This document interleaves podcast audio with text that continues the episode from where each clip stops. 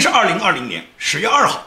今天的节目是我们大家都在关心的，川普总统他检测这个新冠病毒啊，昨天报告出阳性，也就是川普总统突然报告出他新冠病毒感染上阳性，包括他的夫人第一夫人梅拉利亚，他们夫妇双方都染上了这个阳性。这个新闻就完全是爆炸性新闻，也就是全球都为这对夫妇他们的这个健康大家在担忧。因为川普总统大家都知道，到了大选白热化，到了大选冲刺的阶段，还剩三十来天就要进行大选。在这个时候，川普总统突然他感染上阳性，对美国今年的大选，对美国的未来政治，对全世界的文明走向都有着巨大的影响。所以说，听到这个消息以后呢，可以讲有人欢喜有人忧。作为我建明是一个一向支持川普总统，一向支持美国迈向文明，一向希望美国能够拨乱反正，能够美国今年在大选中川普总统获取胜利，然后调整好美国的政治制度，开始全新的航程，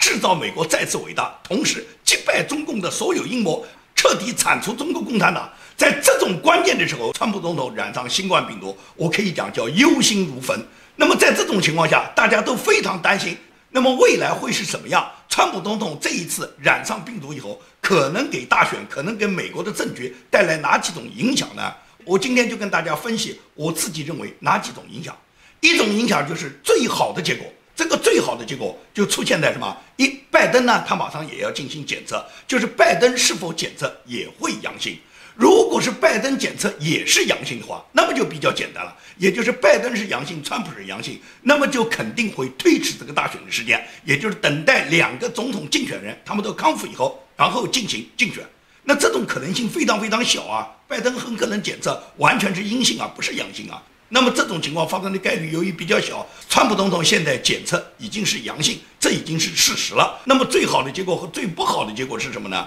那么最好的结果也就是。拜登虽然没有感染上，但是川普总统的身体大家可以看非常好啊，而且川普总统他基本上没有什么太多的症状，他只是检测出来阳性。那么在这种情况下，川普总统经过很快的恢复，他的这个病情马上就可以得到康复，在半个月左右，川普就完全能够检测以后就转为阴性。那么，只要川普总统在一到两个礼拜，我们讲的就是十四天了。在十四天之内，川普总统经过休息调养，然后最终他检测完全转为阴性以后，川普总统重新投入选举工作，无非浪费的就是这前半个月，川普总统不能够再到各地、到美国各州进行造势了，然后去争取更多摇摆州的选民了。那么这个工作，川普总统不能去做，但是呢，仍然不影响他履职。因为白宫发布了川普总统的医生他的一个报告，这个医生他就说，经过第一时间的检测，总统的身体完全健康，川普总统完全有能力履职。在目前情况下，只要是进行调养以后，川普总统应该很快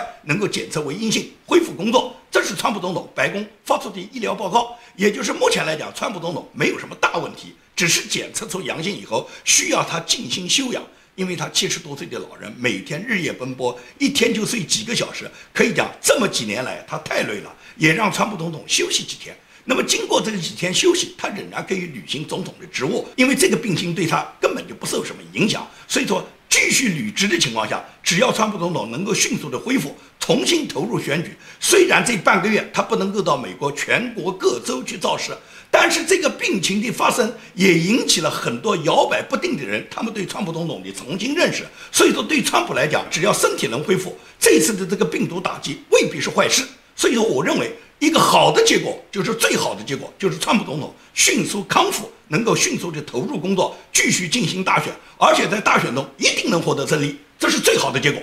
那么一个不太好的结果就是什么？川普总统不行，就是川普总统的病情不断的恶化，就跟约翰逊一样的。约翰逊一开始也认为没什么问题啊，那后来约翰逊他就开始身体越来越差，差到最后进了 ICU，差点挂掉。也就是川普总统也可能会出现约翰逊首相的这种状况。如果出现这种病情不断的加深，病情不断的恶化，总统职务根本不能履职的情况下，那怎么办？这就是我说的一个不好的结果。也就是当总统根本不能履职的情况下。这时候，川普他因为身体原因，尤其在这个关键的时候，他的身体不能履职了。那么，按照美国的宪法，也就是总统不能履职的时候，由副总统上。那么也就意味着什么？当川普总统他的病情持续恶化，恶化到根本不能履职的情况下，彭斯就会接任他的总统职务。彭斯接任他的总统职务。仅仅是完成他第一个总统的任期，也就是从现在开始到明年的一月二十号，也就是这么两三个月，由彭斯副总统继任川普总统的这个职位，完成他第一个任期的这个职责。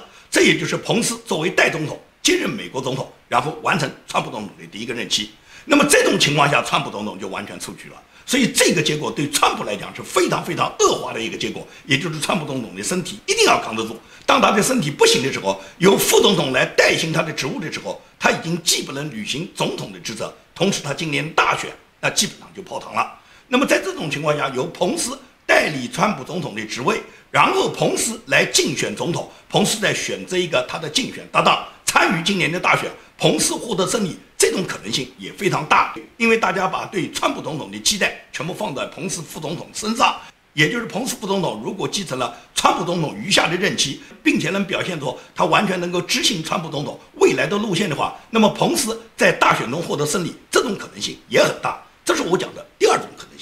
那么第三种可能性就非常复杂了，它的复杂在哪里？也就是川普总统也中招了，彭斯副总统也中招了。也就是彭斯如果检测也是阳性的话，当他们两人都是阳性，都不能履行总统职责和副总统职责，这两个人身体都很差的情况下，这时候美国的第三位顺序继承人就出现了，谁？Nancy Pelosi。也就是按照美国宪法规定，当总统和副总统都不能履职的情况下，议院议长也就是 Nancy Pelosi 就接任美国总统，那同样还是接任川普总统余下的任期，也就是从现在到明年一月二十号。那么在这种情况下，共和党就要推举新人来参加总统大选。毫无疑问来讲，现任总统川普和副总统彭斯都已经出局了，要共和党推荐其他新人参与今年的大选，跟拜登去竞争。那么你想想看，确认川普总统和彭斯副总统他们都完全是阳性，而且身体都是恶化，完全不能履职，由南希来接任美国总统，至少从现在开始起要有半个月的观察期，也就是半个月以后。真的是 Nancy 接任了美国总统，那么共和党他推出的新人，无论推谁，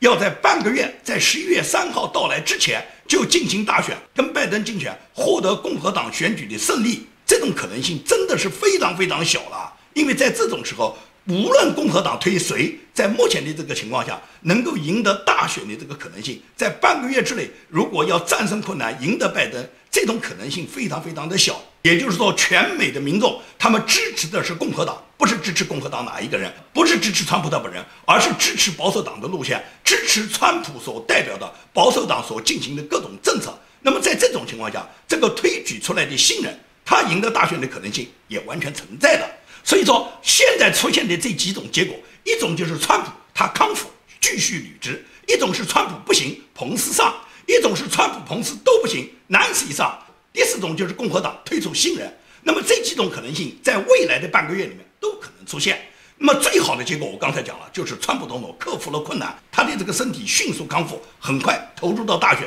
这种可能性最大。因为大家应该想一想。这个新冠病毒啊，虽然在很多人身上容易得到感染，但是他康复的也很快。很多知名人士，我们大家都知道，英国的查尔斯王子曾经感染上的，但是查尔斯王子不到半个月就完全康复了，就出现在公众场合了。川普总统内阁的国家安全顾问叫奥布莱恩，奥布莱恩曾经也感染上了。但是奥布莱恩感染上以后，很快在不到半个月时间，奥布莱恩就重新恢复了工作啊。所以说，不要看这个病毒来势汹汹，还要看感染上的人他的自身的抵抗力，他自身的身体健康。同时，这个病毒并不可怕，它的死亡率非常非常低啊，只有百分之一啊。即使是七十岁以上的老人，在整个七十岁以上老人这个群体里面，他死亡率也没有超过百分之二，除非你本身有重大基础病。而川普身体多好啊！大家可以看到，川普每年他的这个健康检测报告都是向美国人民汇报的。这个健康检测报告，医生都说他整个的心脏、他的血管、他的血压，川普总统他身体上的各种生理指标。就跟年轻的二十多岁的小伙子一样，所以川普他身体倍儿棒，因此想病毒想击倒川普没那么好事儿，所以说川普肯定是能挺过困难的，根本没这个问题。因此川普的身体健康，我觉得完全能扛过这半个月。这个武汉新冠病毒呢，它确实是很毒。这个武汉新冠病毒它到底有多毒？为什么欧美的那么多领导人都会中招呢？经过欧美科学家他们最新的研究报告表明，中共这个病毒啊，在传染过程中。针对那种带有尼安德塔基因的族群，这个主要是欧美的这个白人，欧美白人大部分都属于尼安德塔这个基因，所以说呢，这种基因呢就特别容易感染上，因此白人得病的概率反而最高。那么亚裔人口的基因呢？亚裔人口的基因更属于它这个病原体的携带和传播，因此这个亚洲人他传播力最强。所以说呢，亚洲人自己不一定得上病，或者得病以后他并没有症状，但是他的传播性相当强。这就可以解释为什么武汉五百万人跑到全国各地，武汉大量的人流亡世界各地以后，然后他们到哪个地方就传染上哪个地方，最终是欧洲完全爆发以后再传染给美国，这就是科学家们做出来的一个鉴定。而非洲的黑裔人啊，非洲的黑裔人无论是传播率还是死亡率都非常低，所以你看黑人染上新冠病毒的人群就非常非常的少。中共这个生物病毒啊，它就是专门为屠杀西方世界族群所设计的。所以中共这次是逃不了一劫的。川普这次九死一生，如果从鬼门关上走了一遭，被病毒感染上以后，川普如果回过劲来，川普继续当选，你看川普怎么修理习近平？你看川普怎么修理中共？川普完全可以认为中共发动了对全球的生化武器战，所以就着你中国主动挑起生化武器战，然后美军对中共一举歼灭，中国共产党可以讲灭亡的日子很快了。你把川普染上，只要川普能缓过来。除非川普真的像你中共的这个病毒那么厉害，你把川普这一次就把他挤出局了，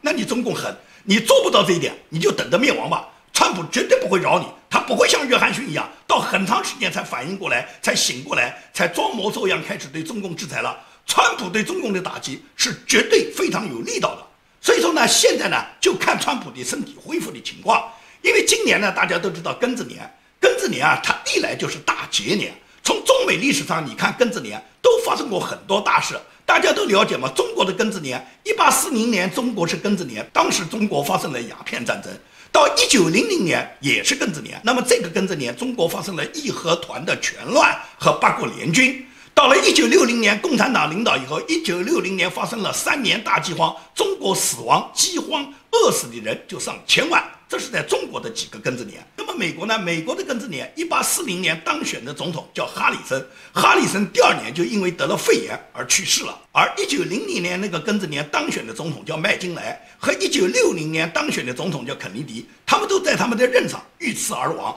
所以说，对于美国来讲，庚子年也是一个大劫年。今年是二零二零年，又到了庚子年。这个庚子年，中国它向全世界输出了这个新冠病毒。这个新冠病毒已经造成了全球死亡人数上百万，美国受害最大，美国受感染的人数最多，死亡的人数最多。世界知名政要，包括英国首相，包括美国总统，全部感染上。可以讲，英国首相约翰逊都进了 ICU，差一点挂掉。现在川普总统刚刚感染上，也是给川普总统带来一个巨大的考验。所以说，中共今年输出这个新冠病毒，它已经不简简单单是对美国人民身体的健康的伤害，对美国经济的摧残，它重要的是影响了美国的政治，影响了美国国家大选的选情，影响了川普总统他在最后决战的时候他个人的身体健康。这跟陈水扁当年中枪，这跟很多历史上那些总统在竞选过程中，总统竞选人突然被人刺杀，突然被人下毒，是完全一模一样的。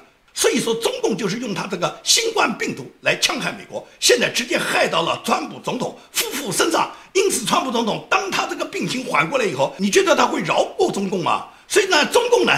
饶过中共吗？而中国现在呢，中国现在一片是莺歌燕舞啊，欢腾啊！自从川普总统和梅纳利亚他们检测阳性的消息在新闻媒体上爆发以后，就点燃了中国的网络啊，所有这些兴奋的这些搜索。已经上了微博热搜头条，那些关键词的阅读量都达到了七点五亿，网民举国狂欢，称川普确诊是给中国中秋节和国庆节送去的一份大礼。他们这种狂欢的程度跟当年九幺幺是一模一样的。所以说，你看到中国人就是这副样子。当其他国家，尤其是美国人遭受各种天灾、遭受各种人祸的时候，他们幸灾乐祸，他们非常兴奋啊！我不知道这些小粉红你们兴奋在哪里？川普总统只要他这个病情缓过来以后，他一定对中共的打击的。习近平现在是寝食难安，我告诉你讲，他两个耳朵里面始终听的都是无人机的轰鸣声。川普会饶过他吗？今年大选是决定美国它走向文明，把世界重新拨乱反正，重新回归传统的自由价值观最重要的一个选择。因为拜登如果上台，那么简单一点讲。拜登对美国的治国方略，拜登就是什么？就是加税。拜登如果当选，那么毫无疑问来讲，对美国普通民众就是加税，然后培养仇恨。什么叫培养仇恨？民主党就告诉所有的美国人，现在所有的黑人，我们都欠黑人的。现在美国的国家是有罪恶的，这个罪恶就在于我们白人的祖先曾经欺负过人家黑人。然后把人家黑人当做黑奴来歧视，同时这种种族歧视一直延续到今。所以说现在由于我们欠黑人了，我们现在就要回报黑人，除了给每个黑人要发几十万美金之外，同时呢，黑人在美国进行的各种报复活动，比方说他杀了你们白人，强奸了你们白人，抢劫了你们白人，砸了你们的家，烧了你们的院子，你们应该忍着，因为你们祖先上有罪。所以说，拜登培养的是仇恨。培养的是美国的历史上的仇恨，让现在的黑人仇恨白人，让现在美国的白人他们有一种不安全感，因为你们的祖先曾经亏待过人家黑人嘛，所以说今天黑人侵犯你们是应该的嘛，这就是民主党的政策，这就是民主党现在在美国他们为什么要解散警察局啊？为什么要让警察下岗？为什么对打砸抢烧的黑人命贵这种安提法活动他们积极支持啊？就是他们在美国不断的种植仇恨，培养仇恨，这是民主党他们的一个治国的国策。而川普总统呢？川普总统就任，马上就是给美国民众减税，让美国每一个民众他们都获得税收上的实惠，让他们的收入增长。同时，川普总统培养的是爱国教育，培养的是美国伟大的教育，培养的是美国这个国家他们从建国以来他们给世界做出的文明的贡献。他培养的是每一个人要热爱美国人，因为美国值得你爱。这是川普总统和他所在的共和党所倡导的这么一个执政理念，所以你对比一下，你觉得能选拜登吗？本来拜登可以讲是根本就没有悬念的，你到哪里来赢过川普啊？但是川普总统现在身体健康受到影响，尤其是这个新冠病毒，至少要隔离十四天，在这个十四天过程中，川普总统要经受到健康的严峻考验。我相信川普总统的身体一定能挺过健康这一关，到十四天之后检测为阴性，川普总统。重新走出来参与竞选，然后在今年大选中获得连任，一举击败民主党，最终拨乱反正，把美国带向再次伟大。所以说，我觉得大家不用过分担心，川普总统这次，我个人分析叫有惊无险，惊吓是肯定的。因为当这个消息第一时间传播出来以后，很多人都忧心忡忡。作为川普总统，他们夫妇两口子都染上这个新冠病毒，现在被感染上了。他本人也在第一时间发了推特给予确认，也就是毫无疑问来讲，川普总统肯定被惊吓到了。而且这个新冠病毒如果不能够及时的身体得到完全的康复，马上就会影响他下面的大选。也就是说，如果他这个病情不能在半个月、在十四天之内得到完全好转，检测为阴性的话，那么下次检测还是阳性的话，那么最终就情况就会发生一些。很恶劣的变化，也就是总统能不能继续履职呢？如果总统继续履职，那么大选能不能如期参加呢？像他现在这种受到感染，在没有康复的情况下，能不能允许一个没有康复、健康不理想的总统竞选人去竞选呢？所以这一切呢，都是在半个月之后呢才能做出的答案。现在就靠川普总统的身体能够度过这个难关，我相信川普总统一定能度过。你看看他那个查尔斯王子，他的年龄一点不比川普小吧？他的身体能比川普总统好吗？他过了半个月都能够康复过来了，更何况川普总统，他这个身体是什么身体啊？川普的身体相当好的，因此我觉得川普总统他的抵抗力完全可以扛得住这个病毒的感染。在半个月之后，川普总统的检测很可能就完全恢复阴性，而且甚至都有可能不影响他第二场跟拜登的这个总统辩论。因为第二场的总统辩论就在半个月之后，下个礼拜的总统辩论实际上是在两个副总统竞选人之间展开的，也就是在彭斯副总统和贺锦丽之间展开。他是在犹他州的盐湖城，在十月七号。所以说呢，川普总统很可能在半个月之后，他身体检测直接就是阴性，那么不影响他和拜登他在半个月之后的总统辩论。现在川普总统的身体。就决定了美国的政局，决定了共和党的政局，决定了美国大选，决定了美国的世界文明发展方向。可以讲，历史又走到了一个重要的十字路口。我们在历史上，我们可以看到，中国啊，每次走到了十字路口的时候呢，中国历朝历代，包括中国共产党也好，过去的民国政府也好，原来的历朝历代的统治者也好，从来都是选择最坏的道路。也就是中国在历史上每次人类要选择文明、选择邪恶，人类要选择前进还是后退的时候，中国总是选择了最差、最坏的那条路。也就是我们讲嘛，十字路口有四条路，一条路是最好的路，另外两条是不算太坏的路，只有一条是最差的路。中国总是往最差的路去选择，而美国不同，美国在它的历史关头总是选择了最好的路。至少也是选择了那个不坏的路，从来没选过最差的路。那么今天美国又到了一个十字路口，你觉得历史会改写吗？川普总统有神的护佑，我相信川普总统是上帝拣选之人，所以说美国一定会选择他最好的道路。那么也就是说，川普总统一定能够迅速的康复，一定能够赢得大选，而且是带领美国，除了制造美国再次伟大之外，一定会修理中共。这次川普是感觉到了切肤之痛啊，不是嘴巴上说说而已啊，而是病魔直接就打击到他本人和他的太太身上，差一点断送了他的前程啊。如果川普总统缓过劲来，你觉得会不消灭中共吗？所以我刚才讲过，习近平和中南海的高层，他们满耳都是无人机的轰鸣声，因为他们现在。可以讲叫寝食难安，他们根本就不敢流露出一点他们兴奋的这种状态。他们虽然看到全国民众一片欢腾，他们心里面非常的满意，但是他们知道他们的末日不远了。这就跟日本当年偷袭珍珠港之后一样，当年日本偷袭珍珠港之后。举国欢腾啊，日本人开心啊！所有的日本，从天皇到普通的日本国民，人人都认为战胜了美帝国主义，消灭了美帝国主义，把珍珠港炸了个平。唯独制造整个珍珠港战役的行动的总指挥山本五十六大将，他每天都忧心忡忡，不断地去关心天气预报。他的手下的那些将领都问他：